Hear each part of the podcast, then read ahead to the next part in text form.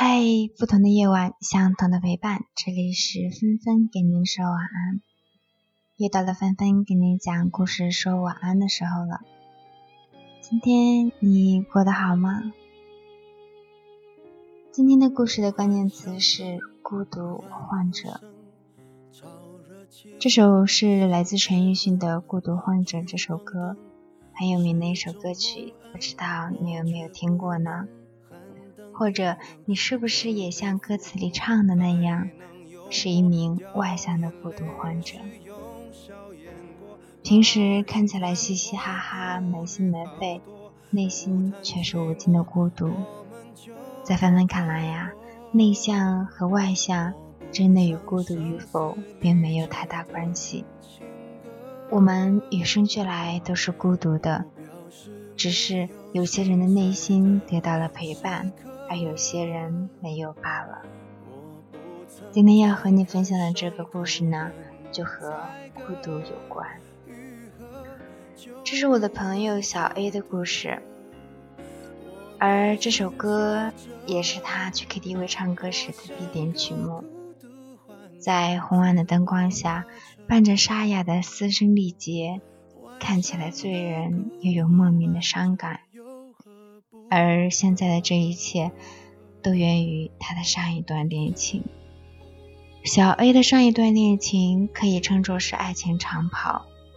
一直外向开朗的他，对这段恋情很乐观，到最后却发现，在很长的一段时间里，都是自己在苦苦支撑罢了。几年的恋情也无疾而终。在那之后，小 A 尝试着去结交其他的对象，却发现每当自己感觉快要走进这个状态的时候，就会不由得想要逃避，想要躲开，仿佛只有这样，自己才能够处于一个安全的心理环境，才能够做自己。然而，内心明明就是很渴望，渴望有甜蜜幸福的爱情。渴望有一个人可以再次走进自己的内心，更渴望自己能够有能力允许别人在自己的内心里住下。可是，为什么就偏偏做不到呢？他说：“也许是自己心已经死了吧。”这样一晃就是三年过去了。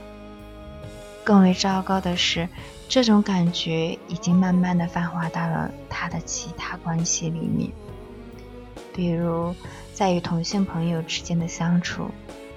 每当走得越走越近的时候，小 A 就开始有意识的去疏离。比如说，他酷爱旅行，但是宁愿和陌生人结伴，也不愿意和朋友在一起。看到男生之间的勾肩搭背，女生之间的拥抱和嬉戏，那大概是只有在梦里才会出现的场景吧。小玉的经历让我不禁想起了那个来自蔡康永的一段话：上段恋情全心投入，结果重伤，于是这次恋情害怕受伤，就很保留。这意味着。上次那个伤你很烂的人，得到了最完整的你，而这次这个发展中的情人，却得到了一个很冷冰的你。我知道你是在保护自己，但要是这是做生意的话，店是一定会倒的。永不再来的顾客得到了最好的服务。而新客上门却备受冷落，这店怎么能不倒呢？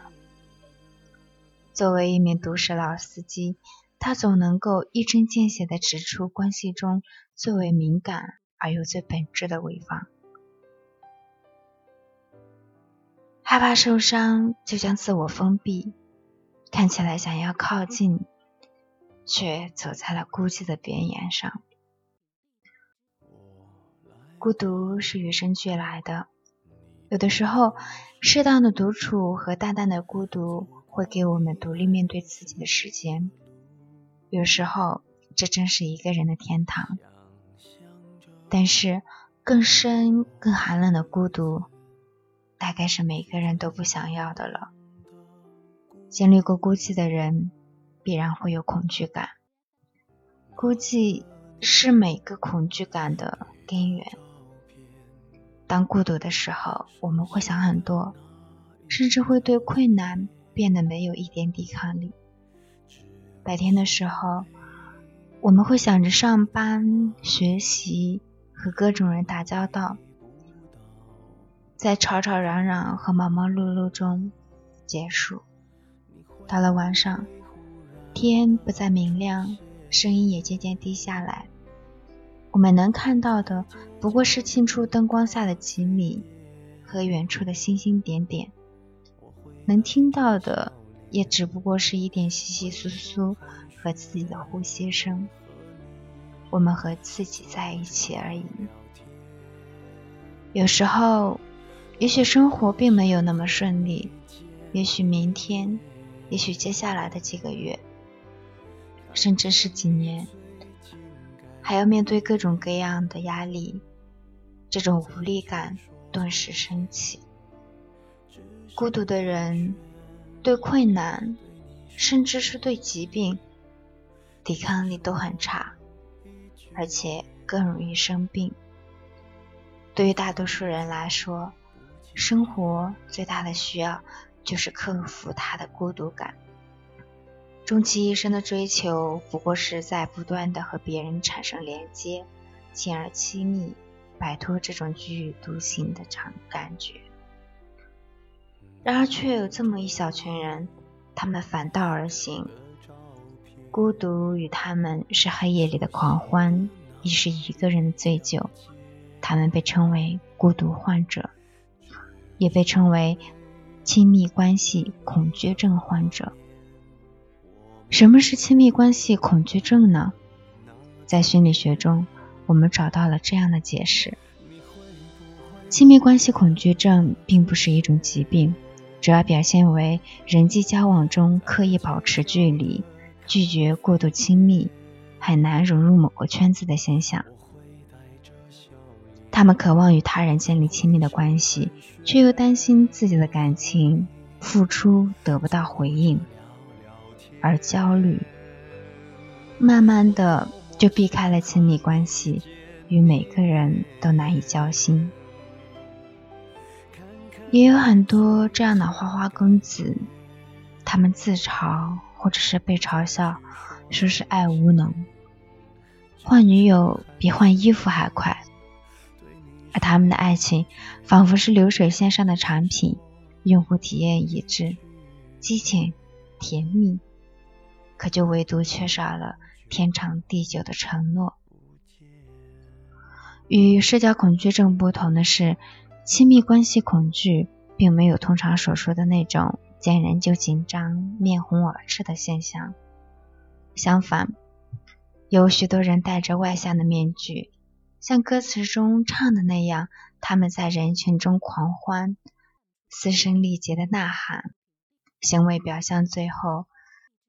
隐藏着一颗不安却又不易靠近的内心，这其实是自我意识的主动选择。因为害怕，害怕受伤，所以选择了隐藏真实。他们害怕让别人看见解开面具之后那个血淋淋的伤口，更害怕这个人来了又走。那个已经习惯了一个人独舞的内心，见了任何一个人都会激起惊涛骇浪。原来好不容易维持的脆弱的稳定，会再一次被打乱。如果这个人来了又走，也只是留下了满目的疮痍和黯然神伤，甚至是惊慌失措的自己罢了。因为这样的顾虑，我们总给自己。找各种各样的理由，把自己封闭起来。在心理学上，也有关于孤独患者的另一种解释，是原生家庭的伤害。比如，回溯许多亲密患者恐惧症的童年，我们会发现，他们一般都有一个不太美满的家庭，再比如，父母经常吵架，对孩子的关心极少。小时候来自原生家庭所受的创伤，如同影子一般拉扯在人生的长河之中。当我们逐渐遗忘了那时的经历，他总会不时不时的在潜意识里冒个泡，在亲密关系里戳了一个洞。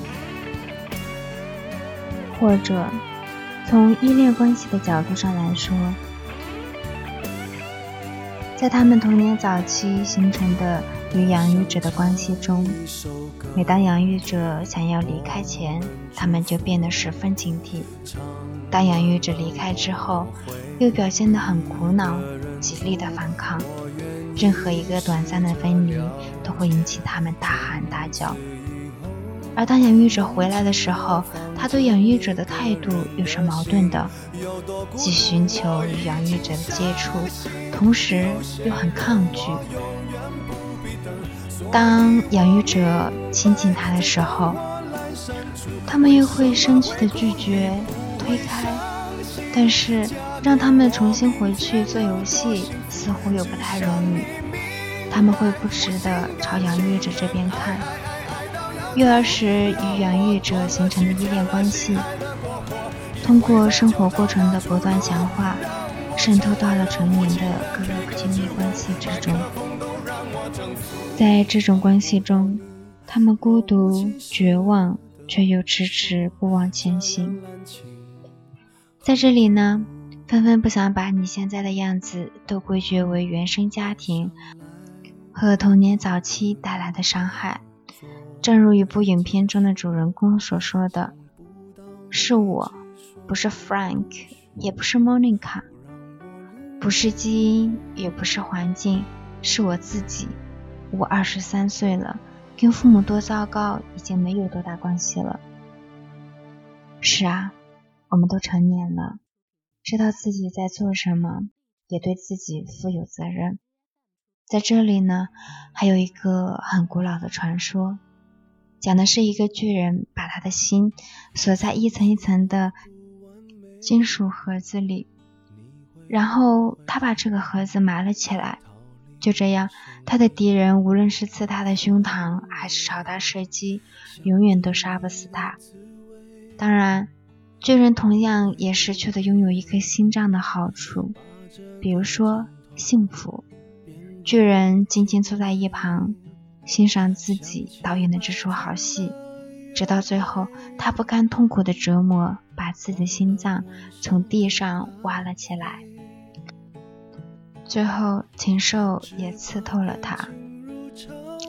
然而，困顿于自己曾经受过的伤害之中，锁住的是一颗向往温暖和阳光的心。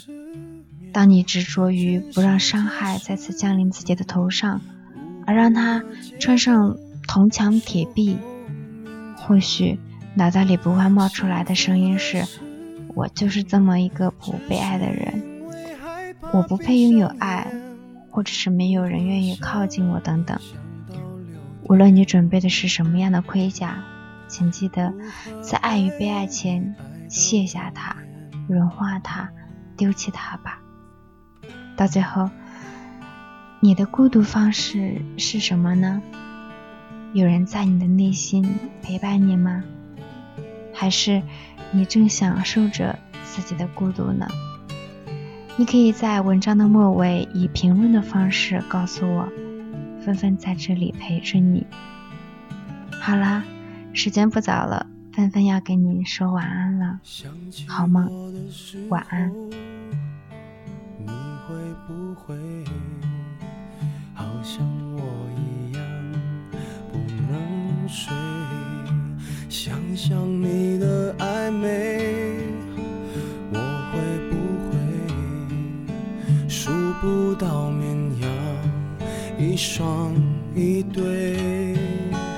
想起白天的约会忘了晚上的咖啡只怕感情如潮水远离我梦中的堡垒。一个人失眠全世界失眠无辜的街灯后明天。幸福的失眠，只是因为害怕闭上眼。如何想你想到六点？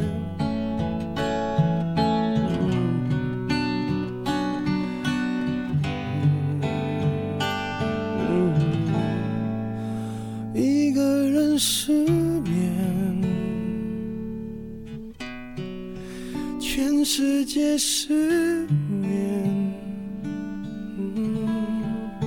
幸福的失眠，只是因为害怕闭上眼。